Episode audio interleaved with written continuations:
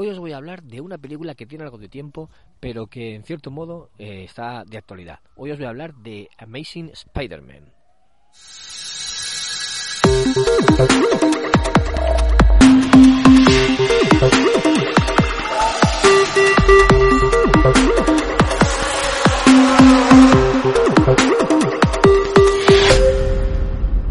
A todos y a todas, bienvenidos a Ocio 2.0, vuestro podcast de recomendaciones sobre cines, series, videojuegos, tecnología, cómics o cualquier otra cosa que caiga en mis manos ociosas.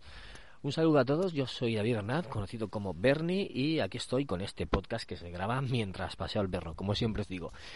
Bueno, hoy os voy a hablar de cine, os voy a hablar de Amazing Spider-Man, de Amazing Spider-Man, esa película de Andrew Garfield que vino hace unos añitos y que fue un reinicio de las aventuras del Trepamuros, que no continúan las aventuras de, dirigidas por Sam Raimi, sino que eso, un, reboot. Vuelven a empezar desde el principio, vuelven a contarte la historia de Spider-Man, vuelven a contarte cómo le pica la araña, vuelven a contarte cómo muere el tío Ben y no es exactamente como en la clásica todas estas cosas, muy parecidos, eso sí, la esencia es la misma y, y nada, pues otra vez vuelta a empezar.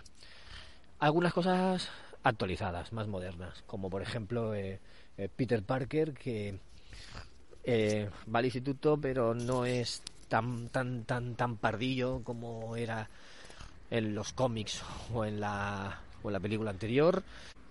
Aquí no está MJ, no está Mary Jane, sino que está Gwen Stacy. Y siguen estando personajes clásicos como por ejemplo Flash Thompson, que aquí sí que es rubio y quarterback, o sea que es el, el Flash Thompson que todos conocemos. Y bueno, pues aquí un, su enemigo es el, el Dr. Connor, el Lizard, el, el lagarto. Y bueno, la película es eso, de, de, su tiempo, bastante actualizada a lo que era los tiempos cuando se grabó. Un traje pues chulo, está bien, no, no, tiene muchas variantes, pero sí que sí que está chulo. Efectos especiales guay, acción bien, emotiva cuando tiene que serlo y bueno, alguna escena que dices vaya sobrada, tío, como la de la del final de las grúas, por si alguien no la ha visto, pues no, no explico más, pero la, la, la, escena final de las grúas es una sobrada y dices, tío, mmm, no era necesario, ¿no? Queda, queda bonito, queda espectacular, queda patriótico y queda muy americano, muy estadounidense. Pero, pero realmente no hacía falta hacer una, una escena así. Bueno, y, diréis, ¿por qué has visto ahora esta película? Sí, yo ya la había visto, ¿no? Pero como está entre las más vistas en Netflix y me estoy preparando para ver la nueva, la nueva de Spider-Man No Way Home, que quiero verla esta semana, pues digo, mira, voy a revisitarla y, y ya que mi hijo está muy con Spider-Man, últimamente le ha dado mucho por Spider-Man y se ve los dibujos y le gusta mucho y nos pedía una película de Spider-Man, pues le hemos puesto esa a ver si le gustaba. Él se ha aburrido, al, a primera primeros tres cuartos de hora se ha aburrido y ha abandonado. Él tiene cuatro años y claro, es para, es para más mayores. Pero claro, al principio es tanto hablar, tanto historia, tanto rollo que, que no, él, él quería ver a Spider-Man ya, él quería ver el traje. Cosa que luego en las de Home, en las del universo Marvel, han mejorado mucho porque se ve a desde el principio. Y eso es lo que quieren ver los niños, la verdad.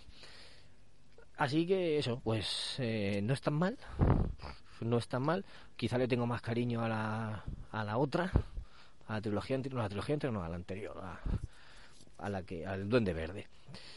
Y, y como gustan, me gustan más las nuevas, ¿no? Las de Tom Holland. Pero esta pues no está mal, aceptable, pues entretenida y un, para ver un rato a Spider-Man y ver al superhéroe. Y, poco más como no sé qué más añadir y supongo que ya lo habréis visto todo, pues no, no, me no me extiendo más y me despido. Os mando un saludo a todos y nos vemos en otro episodio de Ocio 2.0. Chao a todos.